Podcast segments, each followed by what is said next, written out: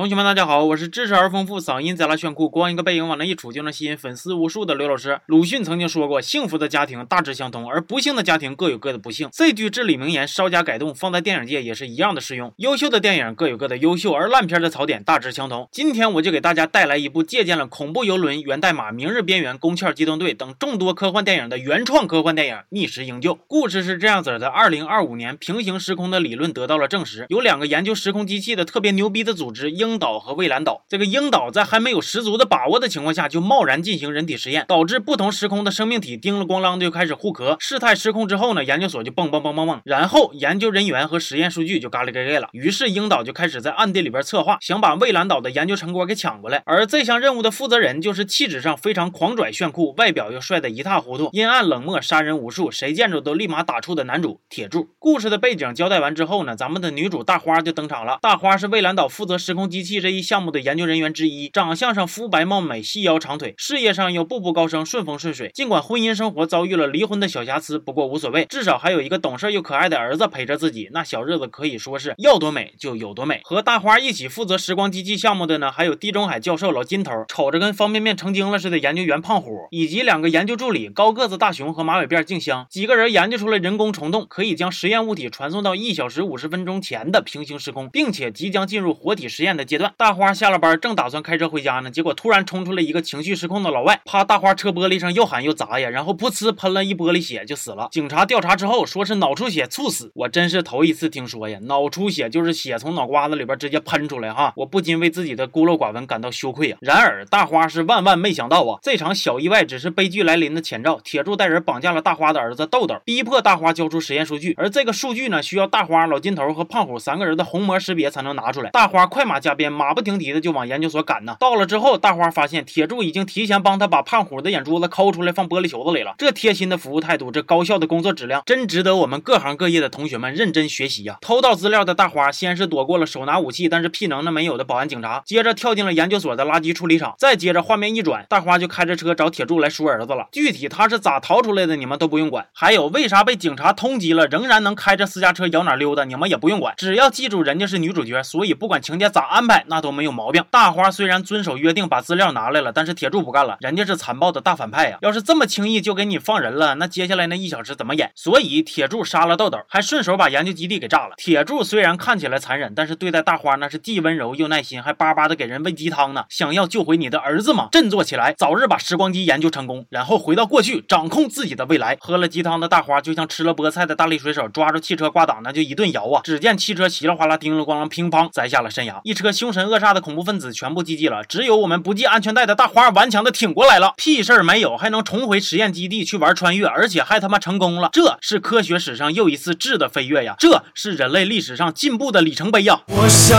要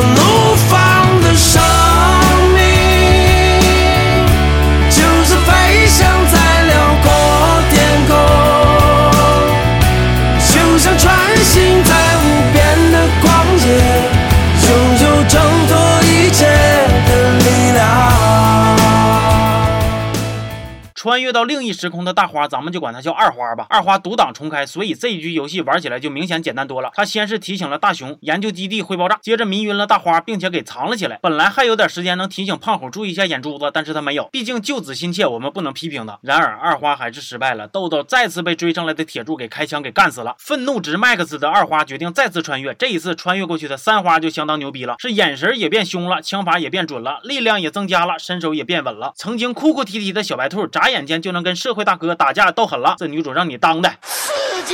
二花和三花在这一时空里边齐心协力保护豆豆，意外得知老金头原来和铁柱是一伙的。老金头嫉妒大花年纪轻轻就取代了他在时光机研究领域的地位，于是串通铁柱要干掉这几只花。但是老金头的废话实在太他妈多了。根据反派死于话多的理论，被想要活捉大花的铁柱给爆了头，而铁柱自己也没浪多久，被突然冲出来的三花一 v 一给轻松干掉了。死之前的废话居然比他妈老金头还多呢。铁柱说自己要做这些，就是为了能回到过去救自己当年空难去世的老婆 孩子，巴拉巴拉的。干啥呀？知音读者故事会呀？这么爱说，给你俩办个百家讲坛好不好？影片的结尾，三花黑化了，打算杀掉其他两个花，独自一人给豆豆当妈。但是二花发现自己和三花穿越之后呢，身体细胞发生了异常，大概也是活不了几天了，于是就先干掉了三花，又放走了大花，最后一个人孤独的自杀，而大花带着豆豆幸福的生活下去。全片结束。当我看完这部电影之后，我并不想知道大花八年内读完了研究生、博士生，研究了人工虫洞，结婚、离婚，还抽个时间生了个孩子，然后今年孩子四五岁的时时间规划是如何完成的？真的，我一点都不好奇，我就是替胖虎叫屈啊！三回呀，他整整被人挖了三回眼珠子呀，干哈呀？多大仇啊？啊，对了，想知道如何像三花一样在短期内提高自身的战斗力吗？关注刘老师二五零，我也不会告诉你答案，好吧？这期就到这儿了，我们下期见。